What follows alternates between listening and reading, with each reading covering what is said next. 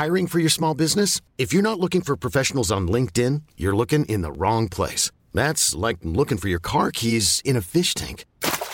LinkedIn helps you hire professionals you can't find anywhere else, even those who aren't actively searching for a new job but might be open to the perfect role. In a given month, over 70% of LinkedIn users don't even visit other leading job sites. So start looking in the right place. With LinkedIn, you can hire professionals like a professional. Post your free job on linkedin.com slash achieve today.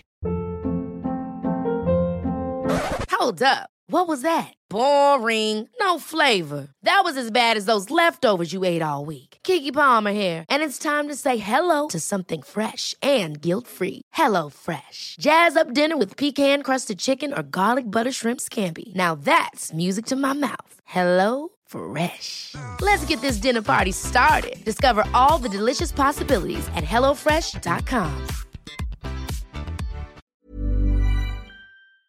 ¿Sabías que el nuevo Nissan Rogue 2021 es el vehículo con más tecnologías de seguridad estándar en su clase? Como RAB, para ayudarte a detectar objetos estacionarios en la parte trasera de tu Rogue. ¿Qué significa RAB? Algunos dicen que Rear Automatic Braking, pero para mí es realmente algo bárbaro, o realmente una ayuda bacana, o recursos automáticos brutales. El nuevo Nissan Rogue 2021, con más tecnologías de seguridad estándar en su clase. Segmentación Euro Pacific Rogue 2021 versus últimos competidores en el mercado. Se comparan los modelos básicos. Total Wine and More is a wonderland to explore. Thousands of wines and spirits, unexpected pairings, and great gifts. Low prices and helpful guides make the holidays magical at Total Wine and More. Drink responsibly, B21.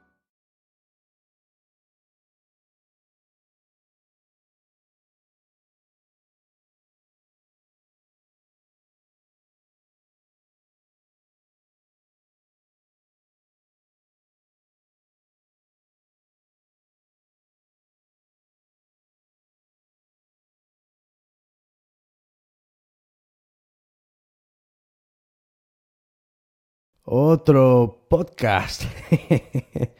Esto es episodio 15. 15 ya. Bueno, hay que llegar a muchos más. Un- uno o dos ceros por delante. Pero en este podcast no voy a, no voy a contar ninguna cosa así muy traumática. Porque lo que quiero hablar es de la, de la transición. O sea, hay momentos en la vida en la que la transición va a llegar. Es una... eh, los hombres tenemos un problema. Y es que tenemos un problema de ego. Entonces nuestro ego eh, a veces nos hace hacer cosas o llevar cosas a límites o estirar el chicle en momentos en los que es mejor soltar, es mejor dejarlo. Y esto es una lección que yo también he aprendido. Ya, yo cuando, al poco de llegar a España, tú piensas que cuando yo llegué para aquí, yo llegué, pues, a ver, casi sin saber nada. Eh, trabajé un par de veces antes de caer preso en un restaurante, eh, un restaurante de comida así de, de alta, de alta categoría, en Coral Gables, en Miami. Y nada, trabajé dos días, pues me echaron. Pero eh, es la experiencia que yo tenía, ¿vale? Después, la experiencia de trabajos que pude haber tenido, pues mm, cuando estaba en, en prisión, pues bueno, esos no son oficios que puedes decir, cuento con esa sabiduría o tal, no, no era para tanto. Entonces al poco llegar, claro, a lo primero que había, ¿sabes? Que era de camarero. Y, me acuerdo que hubo una época donde yo pensaba, "Uf, oh, pero ¿y esto qué? ¿Esto va a ser así siempre? Eh, ¿esto va a acabar? ¿Es, es, es este mi, propósito? ¿Es este mi...? Y parece que no se acababa nunca, ¿sabes? Esa época. Y, esto, va por épocas. En la vida, la vida son épocas. Y, lo mismo me pasó con el, con el, con el cine para adultos, ¿sabes? Em, tuve una... De hecho, sufrí dos transiciones. La primera, bueno, ya sabes, cuando tal, si no lo sabes, pues bueno, cuando pasó lo de la niña. O sea, si no lo sabes, pues yo qué sé, lee to- to- escucha otros capítulos, ¿sabes? Porque lo, lo dejo muy claro. Pero cuando pasó lo de la niña y tal, pues ahí pues hice un parón, ¿sabes? Hice un parón de, de un, un año. Creo que fue un año exacto. Eh, sí, sí, fue un año. Pero claro, en ese parón había que trabajar, ¿no? Había que comer de algo, había que hacer algo. A ver, ya, por mucho ahorro que tengas, el ahorro se va. Y, cuando, y cuando tiras de ahorro, parece que el ahorro se va el doble de rápido. No sé qué le pasa, pero es bastante cabrón. Y me puse a trabajar en... Digamos que en, en estos años eh, lo que más me despertó interés fue todo pues relacionado con ordenadores, computadoras. Eh, yo me metía bastante más a fondo, temas de programación, escribir código, escribir programas. Em, y me puse a trabajar en una empresa eh, de tecnología en las afueras de Barcelona. Y era una empresa internacional muy importante, cuidado, ¿eh? Y principalmente me cogieron, principalmente porque sabía inglés. Ese fue el primer punto gordo. Y el segundo, pues porque sabía, sabía programar, sabía códigos, sabía encontrar fallos, sabía encontrar, encontrar bugs, podía detectar cosas, entonces bueno. Y me acuerdo que entré en un departamento especial. Era el departamento especial de los especialistas de IT, IT Specialist. Una cosa ahí, teníamos una habitación donde para entrar ahí habían dos puntos de seguridad que tenías que entrar con una tarjeta, una cámara que te miraba. Ahí no podía entrar cualquiera. éramos, éramos uno, dos, tres, cuatro, éramos seis, ¿vale? Entre este equipo de seis había uno que era el jefe de grupo, por así decirlo, el jefe de sección, y después una que era su, la asistenta eh, del jefe, por así decirlo, ¿no? La, la segunda en mando. Y después estábamos, pues, los, los nosotros cuatro, ¿no? Los otros cuatro. Eh, los, los, los peces, los, los, que tomábamos cartas en el asunto, nos metíamos... O sea, nosotros teníamos técnicas donde nos metíamos en ordenadores y en teléfonos, de, aquellas estábamos, se hacía lo de las Blackberries y tal.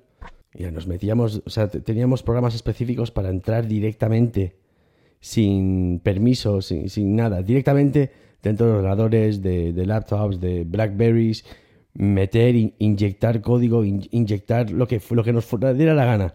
Normalmente, claro, siempre lo hacías pues con personas de la, de la empresa, era una multinacional, entonces nosotros gestionábamos de alguna forma eh, que las comunicaciones no fueran interferidas. Una historia, ¿vale? Eh, bueno, en fin, eso lo hice durante 6-7 meses, ¿vale? Pero no pude aguantar más. Mira, hay gente que vale para trabajar y para hacer una vida como lo que se puede llamar normal. Yo no valgo para eso. Nunca he valido para eso. Eso lo puedo hacer un tiempo. Pero yo valgo más para hacer cosas por mí mismo. Por, tener mi autonomía, tener mi...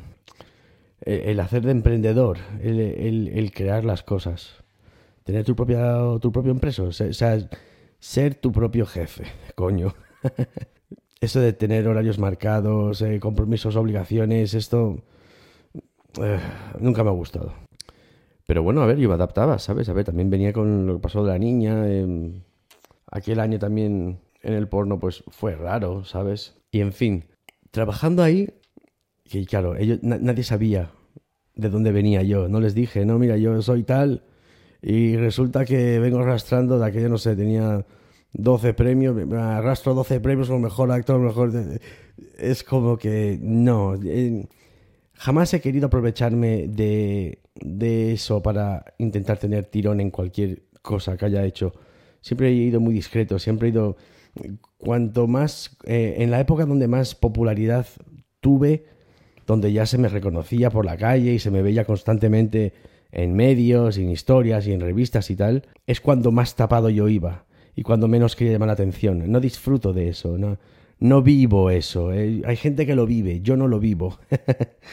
no, no me gusta. De hecho, aquí me pongo a hablar contigo y tal y no te veo, pero si estuvieran todos los que escuchan al final el podcast juntos, hablando aquí ahora, pues no sabría muy bien si, pues...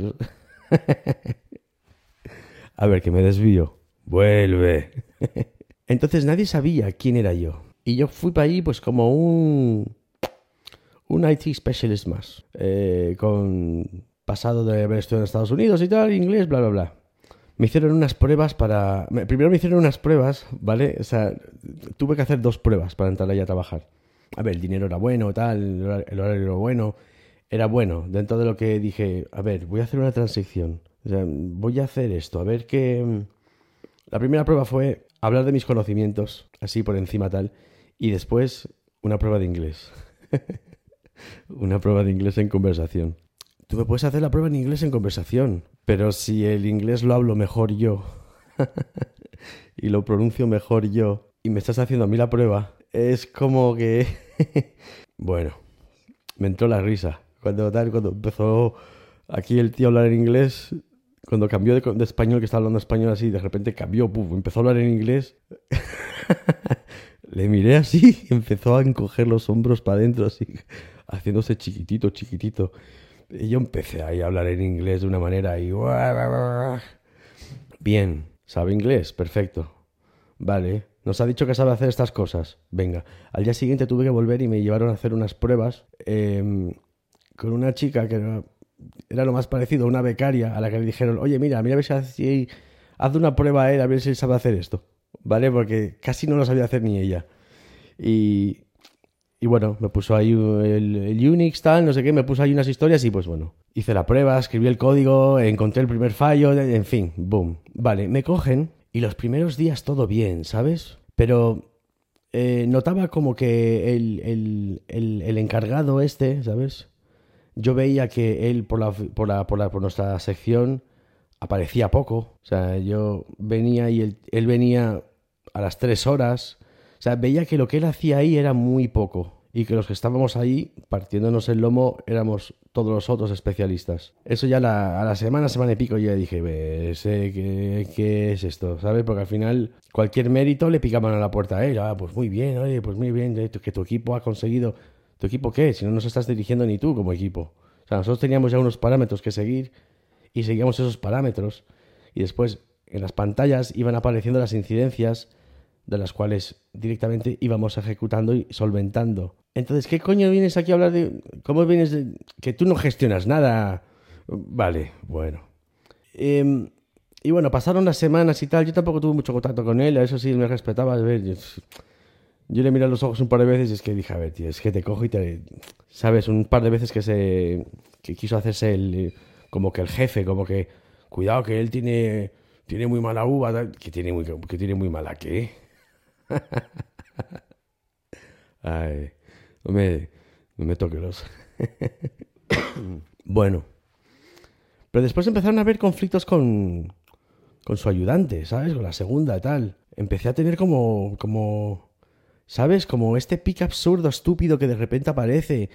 Como que, como que si te debo algo, como si, como que se hace la ofendida conmigo por algo, como, esta tontería que dices tú, a ver, pero ¿esta qué, es lo que, qué, es lo que quiere? ¿A dónde vamos con esta actitud estúpida esta de... Y claro, a ver, eh, no vamos a confundirnos. O sea, yo de beta tengo poco. Entonces, eh, yo no voy a dejar que me falte el respeto ni que me venga con estupideces ni con indirectas. Yo soy muy calculador, entonces yo puedo verla venir y no ser impulsivo en el momento. O sea, si algo gordo pasa, sí, soy impulsivo. Pero si es algo que normalmente puedo controlar y normalmente suelo ser calculador con todo lo que hago, o sea, solo, poder controlar ese entorno, ¿vale? Puedo, digamos que puedo ver las cosas venir. Em, pues antes no, antes, antes perdía el control completamente, pero ahora digamos que el tiempo, a ver, maduras, maduras y pues aprendes cosas y es verdad lo de el diablo sale más por viejo que por diablo, si es que... Eh, y a mí esto me lo decían cuando era joven, cuando seas mayor. Ah, yo me las sé todas con 16 años. ¿Qué coño voy a saber? Entonces esas épocas de aprendizaje me enseñaron eso, a tener más control, pero veía que con esta persona, esta chica, es su problema y tal. Y yo me acuerdo que una vez estaba sentada ahí delante, estaba en, en, mi puesto y, y se puso a mandarme emails diciéndome cosas y su mesa estaba detrás de la mía, ¿sabes? Entonces yo empecé, a ver, ¿qué coño te cuesta decir, oye, o lo que fuera? Mandándome emails, como con reclamaciones. No, porque mira, porque esta persona no sé qué, no sé cuánto, tal. No, que este, en esta aquí no encontraste este fallo, no sé qué. Eh, eh, eh, yo pensaba, a ver. Porque no es por nada, pero es que también sabía bastante más de lo que tenía que hacer y de mi trabajo que el que sabía ella. O sea, a ver, yo, yo entiendo bastante de este tipo de cosas del trabajo y también con los sistemas internos que habían dentro de la empresa, yo me puse rápido al tema. O sea, en una semana, diez días, yo ya me aprendí todos los parámetros, todos los programas, sistemas de ejecución, eh, todo, todo. Yo a mí me vienes a contar a mí de que si está, que esto tal que se hizo mal o se hizo bien, si yo sé cómo se hace desde hace tiempo y quizá lo que dices tú que se hizo mal no es que se haya hecho mal, sino que y se pone a mandarme y cogí y, y dije, pero yo pensé, es, estúpida. ¿Qué coño me mandas a mí? Y le contesté al email tal y cual y le contesté ¿Qué me estás, le puse, ¿qué me estás contando de qué tal y cual? Y cuando se lo mandé, al poco veo que ella coge y la escucho resoplar. Así como, escúchame. Me empezó a entrar este arroyo, ¿sabes? Este arroyo de decir, de, mal rollo. Y, y me giré. Dije, estaba todo el mundo, estaba también el, el jefecito este, ¿sabes? Que se quedó más callado. A ver, no más callado, que ver, con la mujer, ¿sabes? O sea, eh, le puedo hacer frente y tal, pero no me voy a... Pero con un hombre es diferente, ¿sabes? La cosa entre hombres, la cosa es muy diferente. ¿eh? Digas dos, como me digas dos palabras mal dichas, eh, a ver, puede ser muy diferente. Que te lo diga una mujer tal y cual, y dices tú, eh, tolerancia, no sé qué, venga, va, paso. Te... A que te diga un hombre, digas tú, eh, tú a mí, mocoso, vas a... Tú te has visto... Y me giré y dije, oye, tú deja de resoplar y de mandarme emails que me tienes aquí. Si quieres decirme algo, me lo dices ahora. Pues ya te lo dije en el email que estaba mal hecho, no sé qué, no sé cuánto, eso tal. Pues no, no, no estaba mal hecho, no. Estaba bien hecho por esto, esto, esto, esto y esto. Y seguí esto, esto, esto, esto, esto y esto. Y a ver, ¿qué problema hay conmigo? A ver, si yo me hubiera equivocado, si lo hubiera hecho mal, si el, el jefecito de turno hubiera dicho, no, no, si es que él lo hizo mal y ella tiene razón. Pero como yo tenía razón, nadie pudo decir nada, nadie pudo decir, nadie te va a defender, o sea, te estás metiendo en un, en, en, un ajo tú sola. Y aquí el día pasó eso, a ver, claro, evidentemente ahí todo quedó, quedó el, el mal rollo ya en el ambiente, menos mal que ya creo que quedaban pocos 15 minutos, media hora para acabar ya y marchar. Y, y me fui. Y, y me fui, me fui pensando, o sea, tócate los cojones, ¿sabes? O sea, lo, lo, que estoy soportando, que nadie tiene por qué tenerlo en cuenta ni en consideración, ni lo conté justo para que no tuviera nadie que intentar sentirse que tuviera que tenerlo en cuenta o en consideración, ¿eh? ¿sabes? Pero lo que estaba arrastrando con lo de la niña muerta, con esta transición que estaba haciendo de, a ver, que me... Este, eh, chica, vengo de un mundo donde yo en un festival no caminaba tres pasos sin que alguien dijera, ¡eh, tú! La gente me, apreciaba, me abrazaba, se hacía fotos conmigo, o sea, tenía, o sea, tenía cierto nivel de, de, respetabilidad, no sé, sí es esa palabra. O sea, había un respeto y, y, me veía ahí en este núcleo de, de hackers profesionales para una empresa contratada por ellos mismos para arreglar sus propios problemas, donde tengo a una mocosa, que es que, a ver, escúchame, no es por nada, pero es que yo tenía más años que ella, sabía más que ella, porque he demostrado, estaba, a ver, tía, a mí me vienes a mí hablando de historias tal y cual, si es que no hablas bien el inglés. ¿Qué me vienes a decir a mí que si un código está mejor o peor escrito si tú no sabes ni ese código? No sabía ni Python, no sabían... No ¿Qué, me, ¿Qué me vienes a contar a mí que, y me acuerdo que me fui pensando, ¿y esto? ¿Sabes? Volvía al pensamiento ese de, ¿y esto va a ser así para siempre? O sea, ¿en serio voy a apartar todo lo que fui? Ahí empezó el ego, el ego este tan traidor que tenemos los hombres. Y pensaba, te voy a apartar yo todo lo que, a lo que llegué a conseguir, con lo que me costó llegar a donde llegué, y, y lo que me costó sudar para conseguir ese reconocimiento y ese cierto prestigio y tal. Lo voy a tirar todo por la tierra ahora y me voy a dedicar a esto, aguantar a un, una mocosa y el, el, el, el, jefe de... Él no es que me hiciera nada, ¿vale? Pero no me gustaba su mirada, ¿sabes? Tenía una mirada como que por, de, por encima del hombro y yo pensaba, pero campeón, te habrás hecho más de una paja conmigo. ¿Qué me estás contando? Veía esa miradita, claro, cuando yo le miraba a él, ya me, pero yo notaba ese toque de arrogancia. Esa es una cosa que aprendes rápido también. Cuando tu bienestar o tu vida depende de ello, en sitios como la cárcel y tal, aprendes a interpretar rápido las miradas, porque las miradas te dicen mucho. Y dos, tres segundos de mirada tú ya sabes, ya, ya puedes leer. Entonces... Eh, y cogí y dije, mira, o sea, fui a trabajar un par de días más o tres y de repente pasé. Eh, cogí la baja, no, estoy mal y tal, me encuentro mal. Y la, la, la estúpida esta me mandaba me mandaba correos, emails. Pues cuando vuelvas tienes que traer el justificante de no sé qué, el de no sé cuánto, el no sé cuánto, ¿sabes? Pidiéndome una pila de... Pero de, qué me vienes? ¿De qué me vienes? y claramente a tomar por culo. O sea, dije, mira, que os follen. No necesito esto en mi vida, que os follen. Y todavía después mandar recursos humanos, ¿no? Que tienes que pagar, que tengo que pagar yo el que no, no, porque como te fuiste sin avisar con 15 días de antelación, pues tienes que... Querían que les compensara yo a ellos. que te pague yo a ti. Que me voy yo de tu empresa y que te pague yo a ti. No, porque claro, es que tu puesto de trabajo es un puesto complicado y no puede quedarlo en vacante y entonces... Que te pague yo a ti. Y me fui, no volví. Folle, me piré. Em, después me encuentro a la tía, a la mocosa esta, en un festival, en un festival porno. Cuando estaba yo de productor, que estaba, tenía yo mi marca y había montado ahí, bueno, había montado un stand de estos de...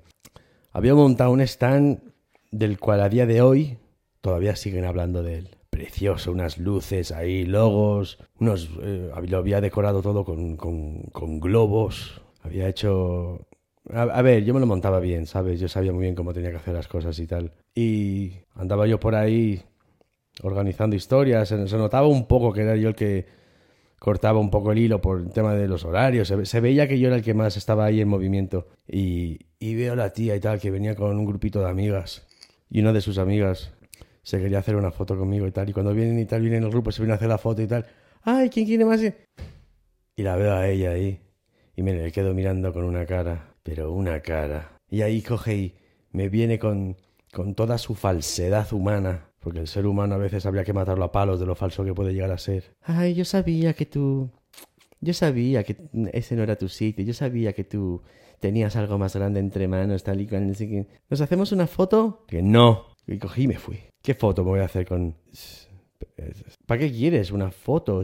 te dije de todo, casi. Me faltó poco por decirle de todo. O sea, ella fue la que me, estuvo tocando los huevos bastante y, cuando que lo estaba dejando mandando mis mails ahí como en plan como acosadora casi, ¿sabes? Ah, y nada, después nada, ya te digo, pues, al año y poco fue cuando la, la vi y fue un encontronazo donde, donde se sintió del todo menos cómoda.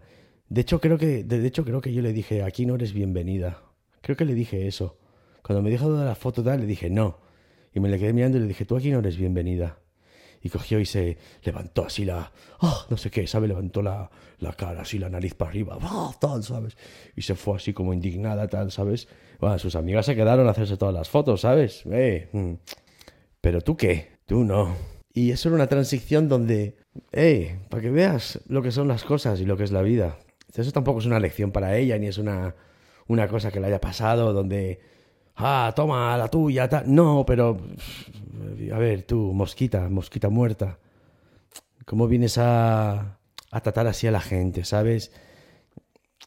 ¿De qué vais tratando a la gente con este aire de superioridad? Porque alguien en una compañía ha dicho que tú tienes este puesto de cierta responsabilidad y esta gente, que son unos pringaos, porque son unos infelices muertos de hambre, miran por encima del hombro o tratan con soberbia o tratan con prepotencia a las personas con las que se creen que están bajo su mando, como si fueran suyos de alguna manera. La gente así da mucho asquito, mucho asquito. Incluso se merecerían algo de pupis. Eh, ya te digo que ella sería de rositas, pero vamos, el otro, el feito este, porque nunca llegó a pasarse del primer atrevimiento, así de la miradita, no sé qué, por encima del hombro, como que ¿Sabes? Como que una vez entró ahí. Ah, como que. Como, como que alterado, como. ¿Sabes? Como sobre. sobreexpuesto, ahí, uh, que se viera que él estaba de mal humor ahí. Y tirando cosas en la mesa y no sé qué, ¿sabes? En, en, la, zona nuestra. Y, yo lo miré y dije, pero viene para este, viene para este. ¿Sabes? Si es que yo ya, mira, con 16 años te hubiera cogido ya en uno de mis momentos puntuales y te hubiera quitado hasta los, los, calcetines. Pues, de esto que sabes tú, pero si se te ve que no tienes media hostia, se te ve que tú no eres nada, se te, se te ve. Entonces, si tú estás en una situación en la que te encuentras así, esto de yo tengo que aguantar porque tengo... busca la transición, busca, busca el cambio, busca el cambio. Al final, mira, todo lo que pase en tu vida es porque tú lo has permitido, todo está en tu mando, todo está bajo tu control. Si te pasa bueno es porque tú lo has buscado bueno, lo has trabajado, lo has perseguido, tal. Si te pasa malo, casualidades a veces, otras casualidades pueden ser malas decisiones, que jugaste mal tus cartas. No pasa nada, la puedes cagar, puedes fracasar. De hecho, el fracaso, el fracaso te está esperando. Nadie que haya tenido éxito en esta vida lo ha tenido sin saborear primero el amargo camino del fracaso el caer, ¡boom! El tocar fondo. Eso va a pasar. Y eso es parte de los momentos que debes usar para aprovechar para hacer la transición. el querer mejorar, el querer progresar, el querer avanzar. La transición es una cosa que, olvídate, siempre llega. Hay casos en los que tú puedes seguir pues con algo, una actividad, lo que sea, toda tu vida. Ole, perfecto. Pero si tienes un poco el culo inquieto y tienes un poco que te pica esto de decir quiero más en la vida, quiero más, el conformismo no me viene, quiero más, pues seguramente que la transición te está esperando. Y el fracaso también. Y el fracaso a veces sabe mal, pero se aprende. Es que aprendes. Es, es, que esto es, la vida. Eh, aprendes así, aprendes a patadas. Por mucho que yo te diga, mira, si tú vas conduciendo muy rápido y giras y no sé qué, te vas a estompar. Si a ti te gusta correr rápido y te crees que si giras tú a tu manera lo vas a hacer mejor, quizá no te estompas. Pero quizá te estompas, pero lo vas a tener que comprobar tú mismo. Yo puedo tirarte pues cosas, ideas, mm, experiencias, movidas, ¿vale? Y después tú eso ya lo dejas en tu cabeza. Y lo dejas ahí, que dé, que vueltas. Y un día tendrá sentido. Un día inconscientemente ya, ya se espera. Es que esto, ¿sabes? Esto es como... Esto es como el puzzle ese que no sé qué, ¿sabes? Y olvídate de cualquier cagada, cualquier fracaso, cualquier estompada, cualquier tocafondo. Eso no te convierte en la persona que eres. Eso te, eso te convierte en la persona en la que te estás convirtiendo. Eso te está haciendo, te está cultivando. Y yo he tenido transiciones donde... cambios de vida, total, o sea, el cambio de vida. Y el tener dinero y el arruinarme. Y el no tener nada. Y el tener que reinventar y volver a empezar otra vez de cero y tener que... La cuestión es no parar de seguir persiguiendo el sueño, eh, tu inspiración, tu, eh, tu pasión, es que todo tiene que ir, todo va con pasión. Esto todo tiene que ir con pasión. Así que hagas la transición que hagas, hazla con pasión. Hazlo, haz lo que te gusta. Haz lo que te gusta en la vida. Y si escuchas el podcast, aprende de mis errores, que tengo, tengo unos cuantos. Pero bueno, eh, aquí estoy, aquí sigo. Y aquí, aquí dejo este podcast. Eh, me puse aquí en un momento y dije, mira, ¿sabes qué? veo que tengo aquí un tiempo ahora mismo, ahora mismo, podcast. Y quiero hacer podcast más seguidos, lo quiero hacer más continuos. También está el tema del podcast, lo que estoy haciendo ahora, lo que estoy haciendo con Spreaker. Era un poco una forma también de, monetizar el, podcast para poder hacerlo un poco más llevadero o compensatorio. ¿Cómo te puedo decir? ¿Sabes?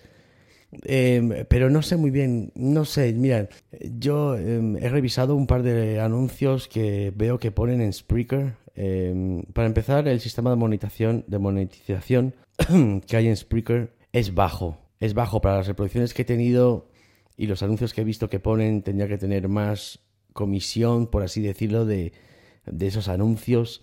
Pero yo es que yo no quiero hacer esto para que tú tengas que estar escuchando anuncios, ¿sabes? Aunque yo sé que yo sé que muchos me lo dicen, oye, mira, yo veo los anuncios que tú quieras en YouTube y tal, yo que puedas hacer esto y yo lo, y yo lo agradezco y, me, y me encanta, me encanta el, el, poder hacerlo, pero no quiero estar, no quiero que te cosan a, ni a anuncios, ni a historias que a ti no te importan una mierda, ni para eso pues ya tendré que buscar yo otro tipo de patrocinios, otro tipo de formas, de fórmulas para poder hacer los anuncios yo, con cosas que yo puedo imaginar que son relevantes, con los que escuchan el canal y tal, pero esto de Spreaker, por ejemplo, no lo estoy viendo. Entonces, mira, me contactaron de, de Patreon y me han contactado ya un par de veces y no, les hacía mucho caso, pero ayer tuve una conversación con, con un representante de ellos que me llamó y tal. Entonces, bueno, vale, sí, está muy bien que ellos persistan un poco en esto, ¿vale? Me imagino que ellos también, pues, para ellos sería beneficioso que yo hiciera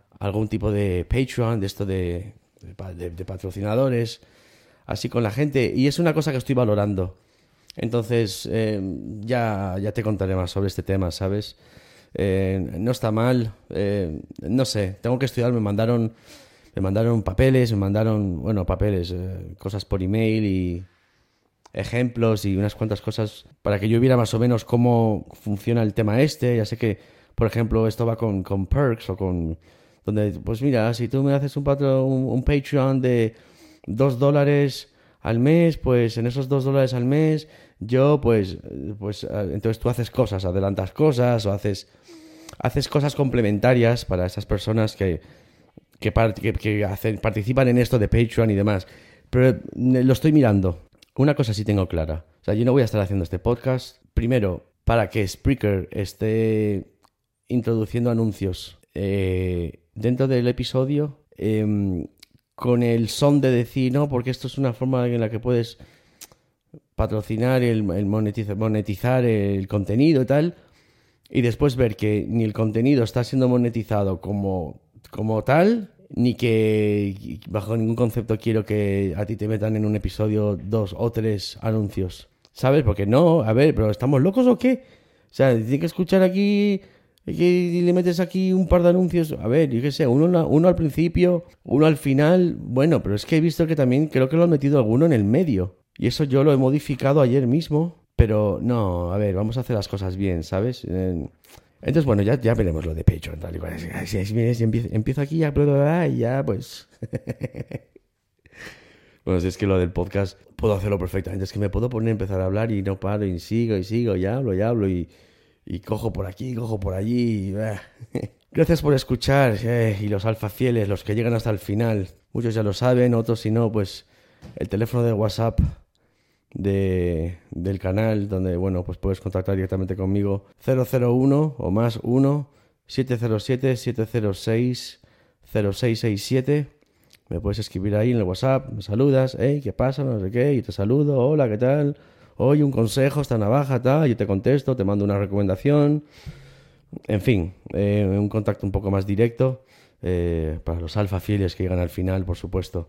Hay gente que ya, ya paró el episodio hace tiempo y ellos ya pues esta, esta info no lo saben. Así que gracias por escuchar, gracias por suscribirte, gracias por seguir el contenido, gracias por la lealtad, gracias por la fidelidad. Yo te devuelvo la misma lealtad, la misma fidelidad y no olvides de que, ante todo, primero tú, siempre fuertes. ¿Qué tal tal? Siempre estás bien. ¿Cómo estás? siempre bien, aunque te estés arrastrando, estoy perfecto. Nada, muy bien, muy bien tengo cosas, tengo cosas. Que no te vean mal, no des ese gusto a nadie. Y sé egoísta con tu tiempo, con tus reflexiones, con tus sentimientos. Y ante todo, fiel a ti mismo y a tus sentimientos. Eso es lo que te hará siempre fuerte. Gracias por llegar hasta el final. Te llevo mi corazón.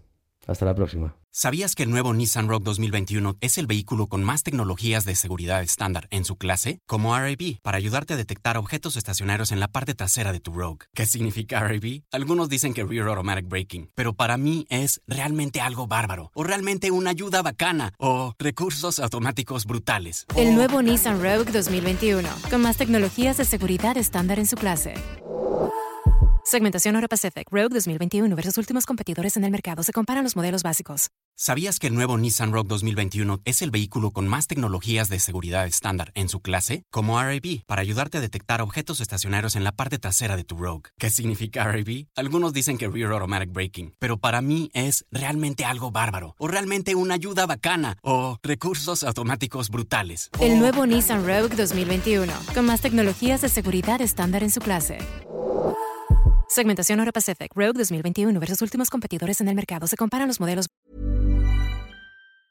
Ever catch yourself eating the same flavorless dinner three days in a row? Dreaming of something better? Well, HelloFresh is your guilt-free dream come true, baby. It's me, Kiki Palmer. Let's wake up those taste buds with hot, juicy pecan-crusted chicken or garlic butter shrimp scampi. Mm. Hello Fresh. Stop dreaming of all the delicious possibilities and dig in at HelloFresh.com. Let's get this dinner party started.